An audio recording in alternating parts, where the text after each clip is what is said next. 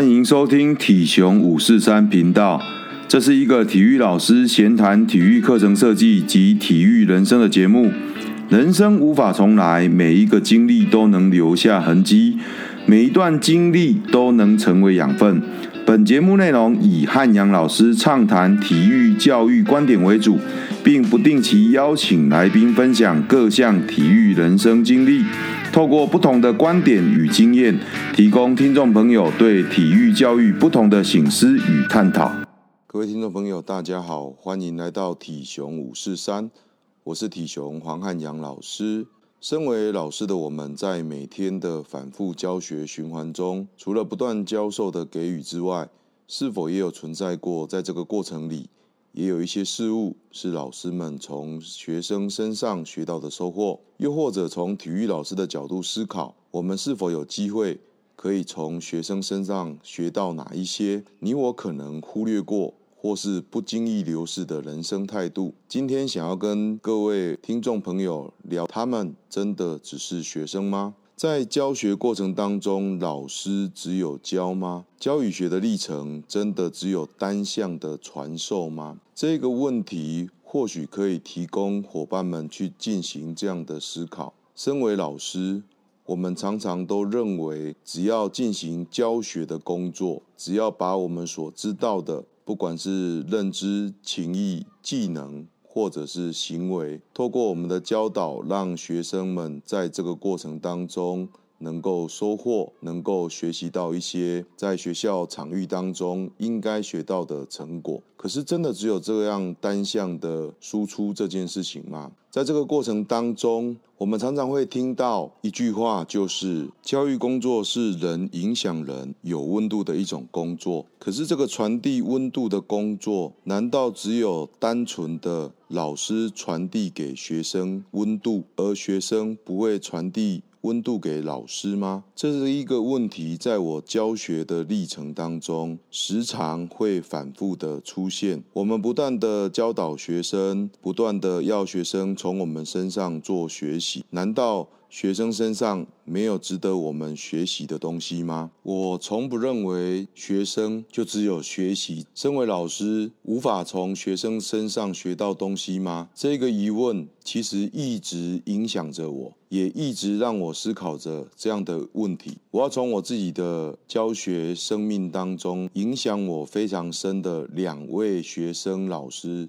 的故事说起，这两位学生老师，其实在我的教学生涯当中影响我非常的大。第一位是一个单心式的孩子，我永远记得那个时候我刚接辅导主任，我们的教务主任因为这个孩子的特殊性，再加上我身份的关系，所以便把这个孩子的班级体育课就直接排给了我。他告诉我，身为辅导主任，应该要能够更加留意、注意这样的孩子。他生下来的时候就是一个担心式的孩子。身为健体的老师，应该都非常的清楚，一个人如果他是担心式。那很明显的，他的身体的带氧、换氧的能力一定会有所不足。这个孩子其实在开始的时候让我非常的感动。每一堂体育课，他都必须要很辛苦的到达体育课的上课地点，时常慢走，偶尔会搭乘着轮椅来到上课的地方。可是他只要到达上课的地方，总会让我非常的惊讶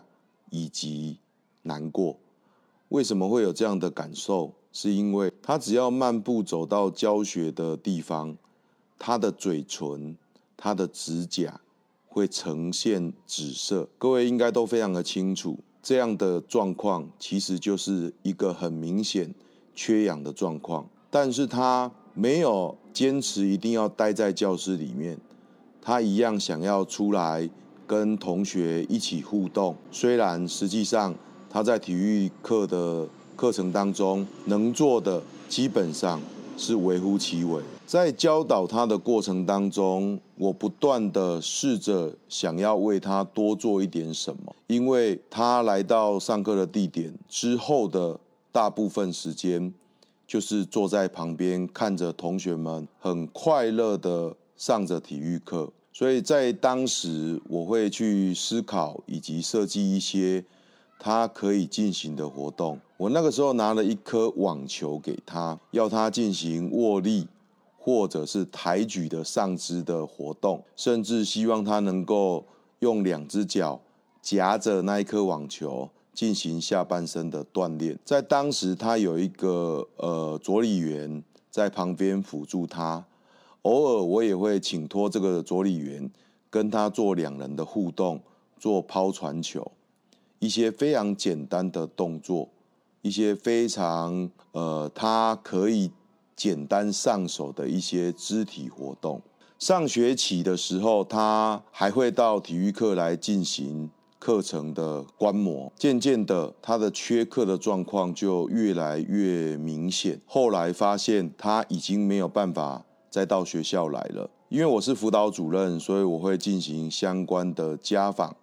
对于这个孩子的个案，也会比一般的体育老师更加的清楚跟了解。去家访的过程当中，才清楚的知道妈妈其实非常的难过，而且也提到，其实在国小的时候，呃，应该这样说，在他生下来的时候，医生其实就已经跟爸妈预告，这个孩子的状况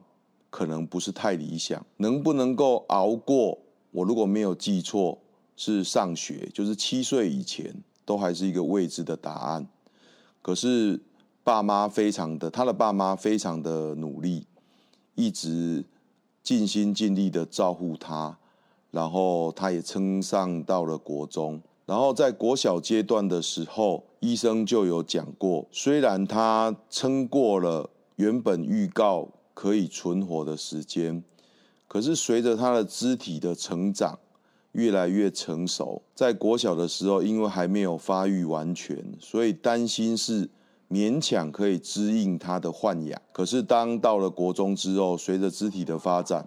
担心是绝对没有办法再撑过这一个身体的负担以及所需要的能力。所以医生那个时候告诉他的家长，如果要延续他的生命，就一定得换心。在没有换心之前，其实都是非常危险的。他后来没有到学校来的时间，其实就已经开始进入他的心脏再也负担不起庞大的成长后的身体。那个时候，为了等待换心，这个孩子家境其实算不错，所以他的父母就帮他换了一颗德国的人工心脏。我如果没有记错的话，那一颗。人工心脏是数百万，我忘记是三百万还是六百万，然后只能撑半年。也就是说，如果这半年当中他没有办法找到匹配他可以换心的这个状况，那那一颗人工心脏也没有作用了。没有作用的当下，也就是表示他就会离开。所以在当时他。装设人工心脏的时候，住院的时候，我去了两次探视，然后在他还清醒的其中一次，在旁边鼓励他，为他加油打气。那个时候，因为身上插满着很多的维生的器具，所以他眼睛张开着我，会点头，会用眼神示意。到了第二次再去看他的时候。其实他已经呈现昏迷的状况，所以是一个没有没有意识的情况。看着满身都插满管的孩子，其实当时我的心境是很复杂的。毕竟我也是有小孩的，所以当我看到他的那个状况的时候，其实感受是非常难过的。撑到了下学期，我永远记得他的妈妈跟我联系说。他已经离开了，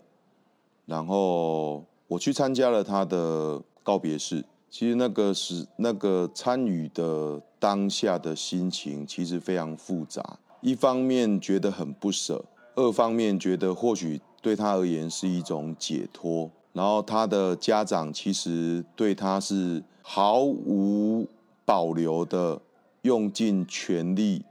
希望能够让他的生命延续。这个孩子的离开是我教学生涯当中第一次面对到，他就活生生、血淋淋的来参与我的课程，然后最后时来时不来，然后最后离开。那样的过程其实对我的教学产生了非常大的影响跟冲击。我开始会去想一个问题，就是说，为什么我一直在教别人要透过运动建构自己更健康的体魄？希望孩子们拥有健康的体魄，他可以透过运动的训练、运动的建立、运动的培养。然后让自己更健康，可是我却忽略掉了，其实有少部分的孩子，他从生下来就失去拥有这种运动，拥有透过运动获得健康的权利，所以这件事情就一直深深的影响着我。我开始会去思考一些事情，就是除了。让孩子们透过运动达到健康的效果之外，在运动的过程当中，有没有哪一些东西是可以透过运动的教导，应该说体育课的教导，让他获得除此之外更大的收获，或者是冲击，或者是反思？这件事情开始在我的心中发芽，所以我开始尝试了很多。跟适应体育有关的教学，在我的体育课程当中，我也开始把很多的情谊的部分也放进来，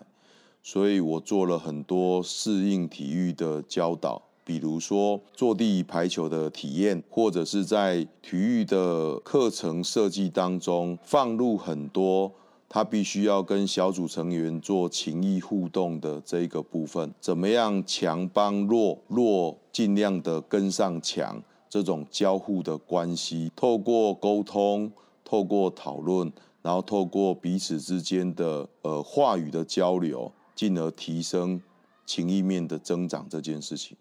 所以这个是我第一个影响我教学生命。很重要的一个学生老师。第二个学生老师，呃，认识我的伙伴应该都知道，我有一个影片很有名。那个影片的名字叫《最珍贵的一堂体育课》。这个影片其实在 YouTube 爆红。这一个影响我第二位非常深的学生老师，他是志凯。他是一个下半身呃有部分的障碍的孩子。他的行走会因为他的某一只脚，我忘记是右脚还是左脚，因为僵化的关系，所以有一点点类似像长短脚的状况，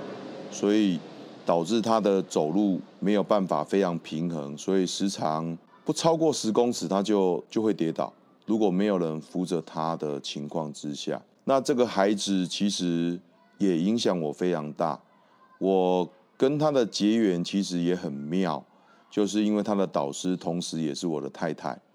所以我在教导他的时候，呃，会有第一手导师角度跟老师导师所知道的状况直接告知我。这个孩子非常特别，一般如果他的身体状况比较特殊的孩子，他们通常都会认为自己是弱势，然后在活动的课程，尤其体育课。通常都会选择不参与，在旁边观摩。但是志凯并没有这样的状况。他三年的体育课，我最常问他的一句话就是：“你可不可以？”他在这三年当中，从来没有告诉我他不可以过。所以这个孩子其实非常的乐观，他把自己当成一般人。其实也要非常感谢他的家庭，尤其是他的妈妈，给他一个非常正确的观念，就是你。没有跟别人不一样，只是你的脚稍微不方便。所以我觉得这样的一个很正确的观念，造就这个孩子，他从来不会悲观的看待自己，从来不会觉得自己是弱势，然后总是勇往直前。所以有一些课程，只要是他可以参与的课程，他都一定会投入其中，而且乐此不疲。任何的活动都一样。那当然有一些活动，基本上是他纵使想试也没有办法试的。比如说，我有一个活动是类似跳绳的活动，他基本上就没有办法很流畅的进行跳跃的动作。他会尝试，可是只要跳一下之后，基本上他就跌倒，不太不太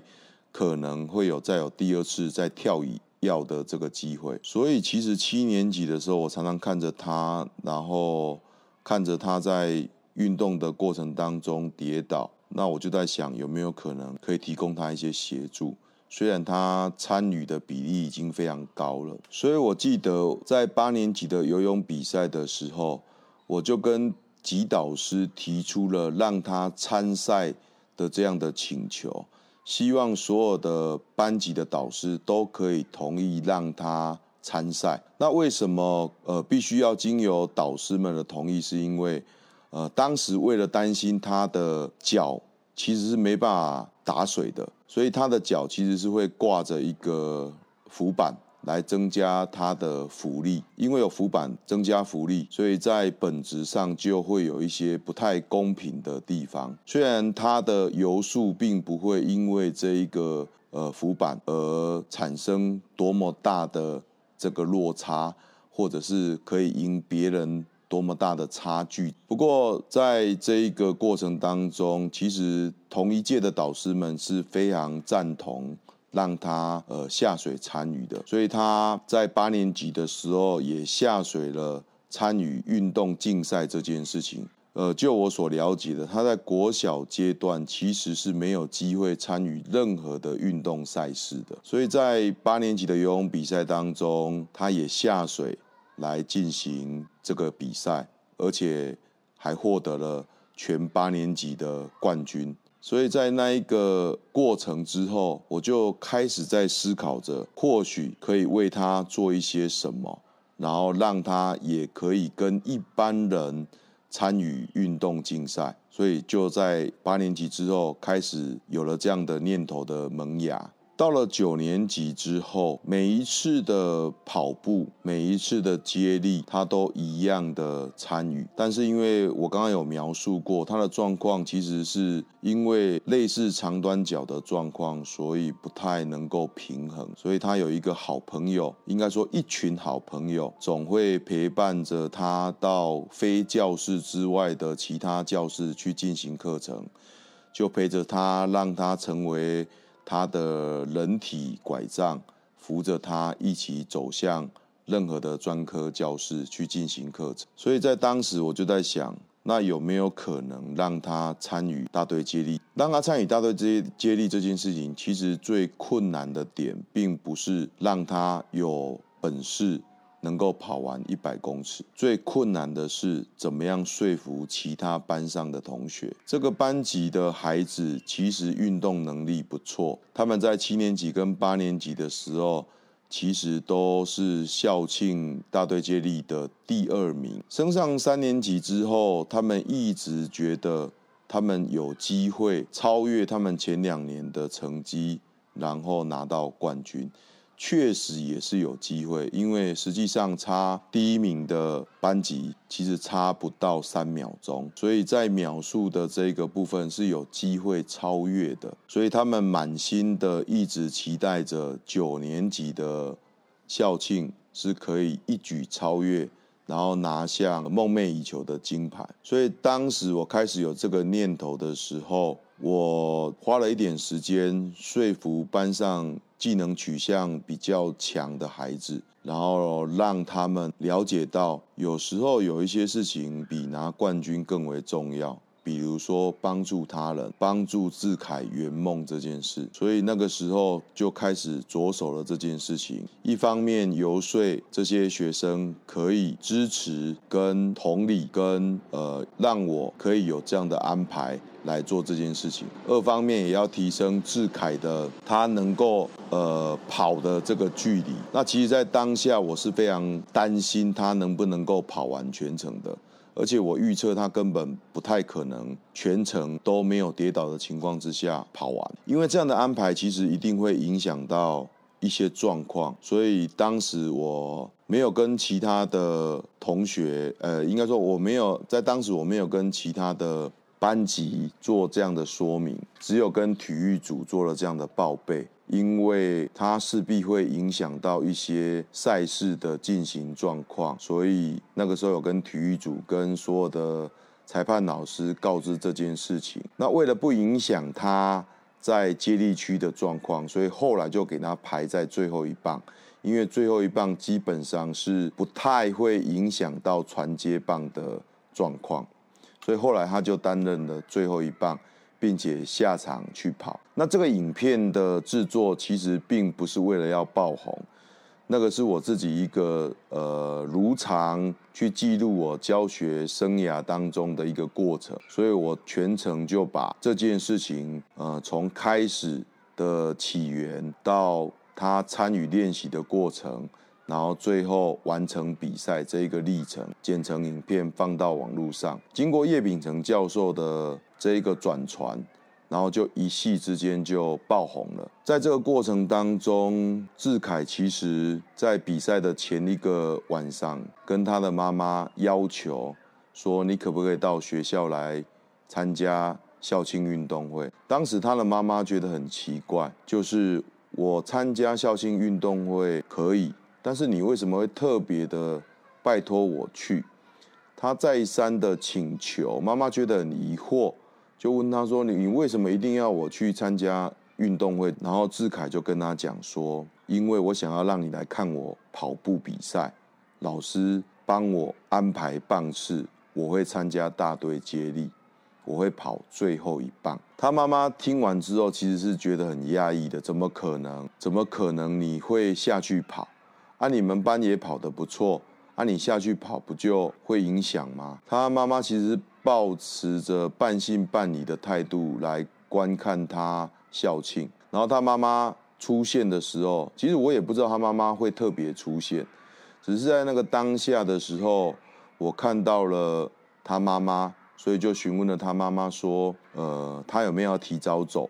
如果没有要提早走的话，我想要请他。帮志凯挂上奖牌，我很清楚的知道，志凯下去跑之后，一定会影响他们班的最后的竞赛成绩，所以我就拿了去年的第二名的奖牌，希望妈妈在他跑完的时候能够帮他挂上这个奖牌。所以这一个动作，我其实也把它剪进了影片当中。我希望让志凯接受他妈妈的这一个颁奖，让他妈妈可以知道说。我没有放弃我自己，然后我的同学也没有放弃我，我一同参与，并且完成了这一场比赛，所以就帮他挂上奖牌。其实这个过程是这样子，然后让我很感动的是，在这个过程当中，孩子们其实是想要两全其美的完成这件事情，就是前面十九棒如果可以帮志凯拉开更大的距离，或许。志凯就可以利用这个距离，一样完成很不错的这个总成绩的秒数。可是事与愿违，虽然他们前十九棒，老实说，比七八年级拉开了更长的距离，在分组当中，可是那样的距离其实并没有办法帮助志凯在这一百公尺的距离当中，能够顺利的维持速度，并且完成比较理想的。名次，所以在影影片当中，后面的班级是不断不断的超越他，然后最终就没有办法如期达到他们所想要的这个成绩。过程当中，其实我拜托呃学校同事帮我摄影，希望拍下他跌倒再站起来的这一个画面。不过最后的结果是，志凯在这一百公尺的过程当中没有跌倒过半次。他是一个走路超过十不会超过十公尺，他就必须要跌倒一次的孩子。他的肢体的状况，如果在没有扶的情况之下，就会如此的结果。他在那一百公尺的过程当中没有跌倒，连一次都没有。所以我的同事后来就跟我开玩笑说：“你不是告诉我说他的身体状况一定会跌倒，可是。”他完全没有跌倒，我不知道怎么拍这个花絮。应该这样说，就是我认为肾上腺素的影响，很高亢的这种精神状态跟生理的这个状况，让他能够人生第一次跑完一百公尺，顺利的完成比赛。所以这件事情，那当然因为叶秉成教授的帮忙，让他爆红。那爆红之后，当然也有一些一些新闻媒体疯狂的转载跟报道。其实，在这个过程当中，也让我体悟到另外一件事情，就是网络传播的可怕。其实，在那个过程当中，也发生了一些事情。不过，我觉得它可能跟这一集的主题没有太大的关联性，我就不提了。但是，在这个过程当中，其实。我也发现到一件事情，就是人确实会因为镁光灯的聚焦而产生迷失。所以在大量报道的过程当中，呃，这一群跟他很亲近的孩子，当然就会是被报道的对象，包括智凯本身也是一样。呃，后来在已经失控的情况之下，我们就断然的拒绝。后续所有的媒体的报道，原因是因为我们发现孩子们开始失去了我原本的初衷，希望他能够建构的运动情谊这件事情已经开始失焦。孩子们开始会觉得他是明星，所以会被新闻记者追着跑。他们觉得他们做了一件非常伟大的事情，而忽略了这件事情。真正最初的那个本质是什么？所以后来为了避免失控，所以就直接拒绝了所有的后续的采访跟报道。那当然，在这个过程当中也花了一些心思，把孩子们可能已经偏掉的态度去做一些引导。这是两位影响我自己教学生命当中很重要的学生老师。我发现为志凯所做的这些事情，其实是微不足道的事情，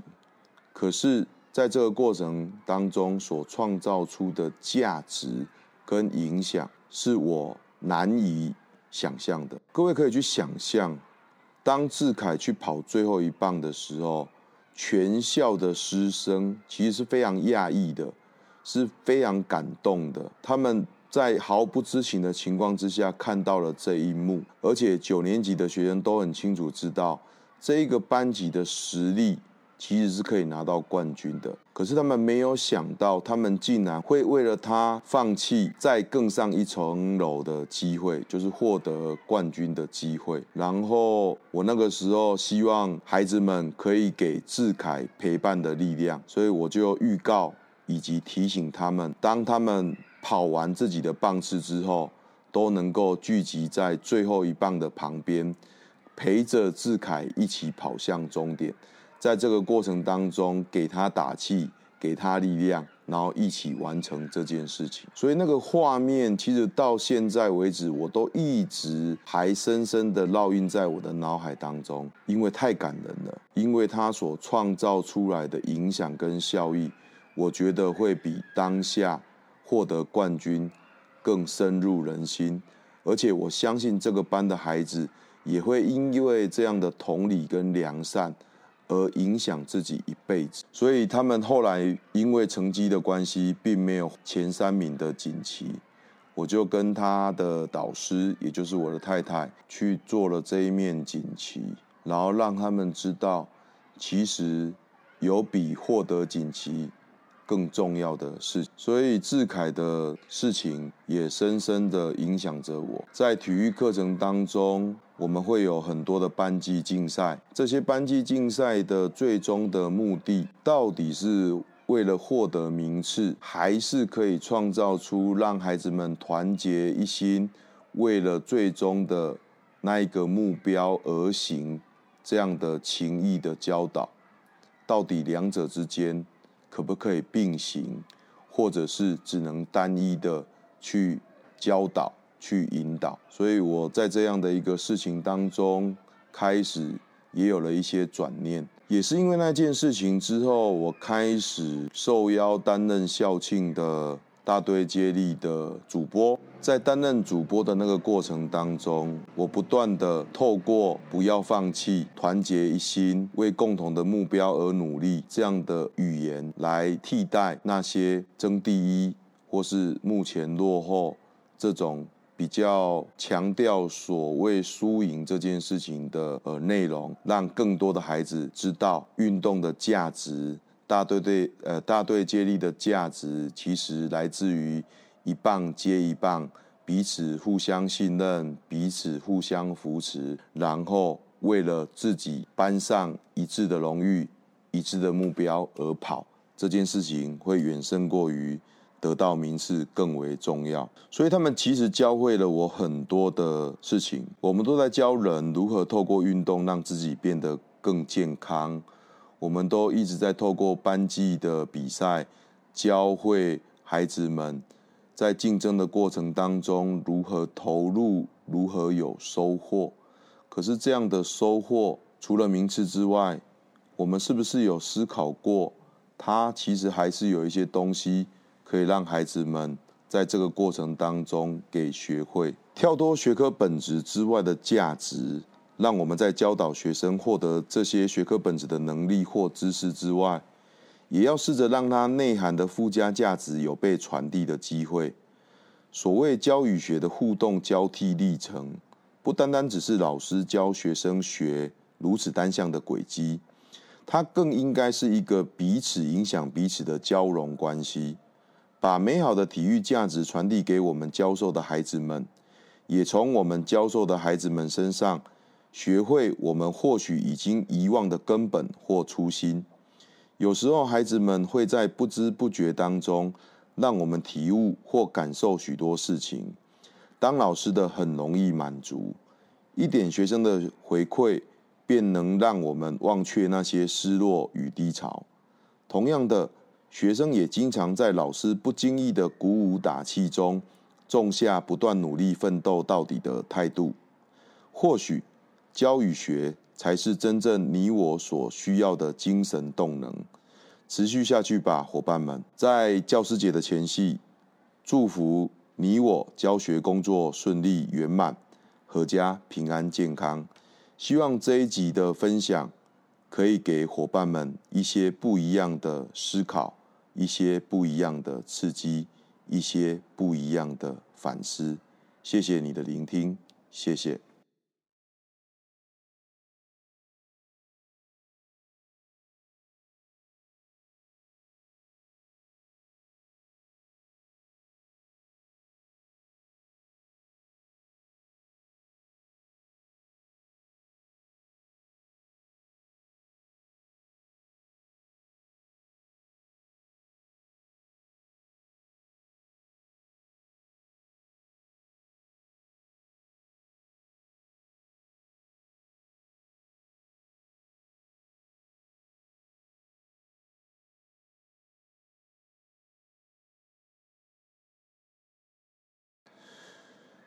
也是因为那件事情之后，我开始受邀担任校庆的大队接力的主播。在主播的过程当中，我其实大量的在那个担任主播的过程当中，我最常使用的语言不是谁目前领先，谁目前在担任主播的那个过程当中。我不断的透过不要放弃、团结一心、为共同的目标而努力这样的语言，来替代那些争第一或是目前落后这种比较强调所谓输赢这件事情的呃内容，来让更多的孩子知道运动的价值。大队队呃，大队接力的价值其实来自于一棒接一棒，彼此互相信任，彼此互相扶持，然后为了自己班上一致的荣誉、一致的目标而跑。这件事情会远胜过于得到名次更为重要。所以他们其实教会了我很多的事情。我们都在教人如何透过运动让自己变得更健康。我们都一直在透过班级的比赛，教会孩子们在竞争的过程当中如何投入，如何有收获。可是这样的收获，除了名次之外，我们是不是有思考过，他其实还是有一些东西可以让孩子们在这个过程当中给学会。跳脱学科本质之外的价值，让我们在教导学生获得这些学科本质的能力或知识之外，也要试着让它内涵的附加价值有被传递的机会。所谓教与学的互动交替历程，不单单只是老师教学生学如此单向的轨迹，它更应该是一个彼此影响彼此的交融关系，把美好的体育价值传递给我们教授的孩子们。也从我们教授的孩子们身上，学会我们或许已经遗忘的根本或初心。有时候，孩子们会在不知不觉当中，让我们体悟或感受许多事情。当老师的很容易满足，一点学生的回馈，便能让我们忘却那些失落与低潮。同同理，跟呃，让我。可以有这样的安排来做这件事情。二方面也要提升智凯的，他能够呃跑的这个距离。那其实，在当下我是非常担心他能不能够跑完全程的，而且我预测他根本不太可能全程都没有跌倒的情况之下跑完。那后来呢？因为这样的安排其实一定会影响到一些状况，所以当时我没有跟其他的同学，呃，应该说我没有在当时我没有跟其他的班级做这样的说明，那只有跟体育组做了这样的报备，因为它势必会影响到一些赛事的进行状况。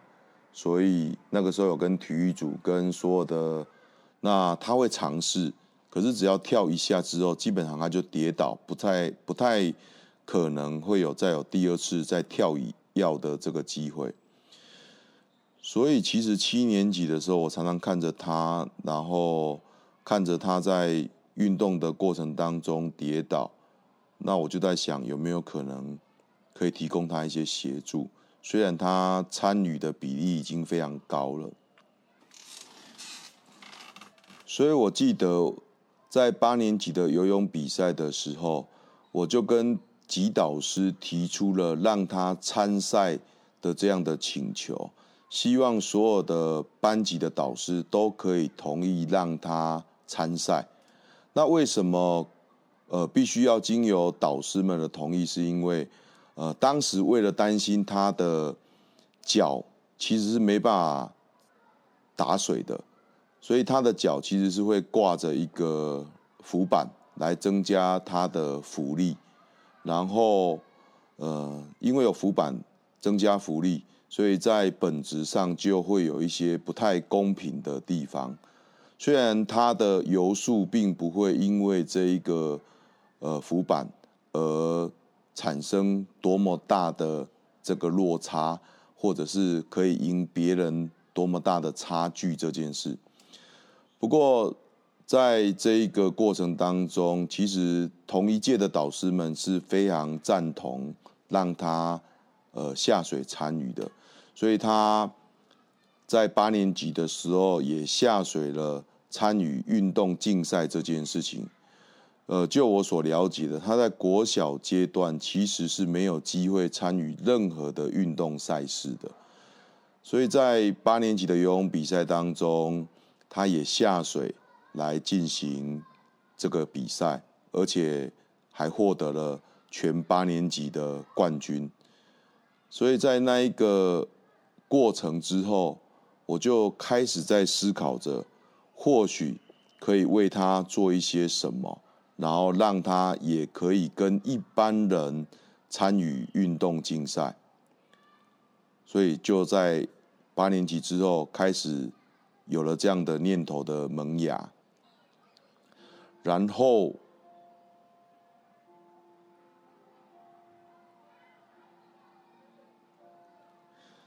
到了九年级之后，每一次的跑步。每一次的接力，他都一样的参与。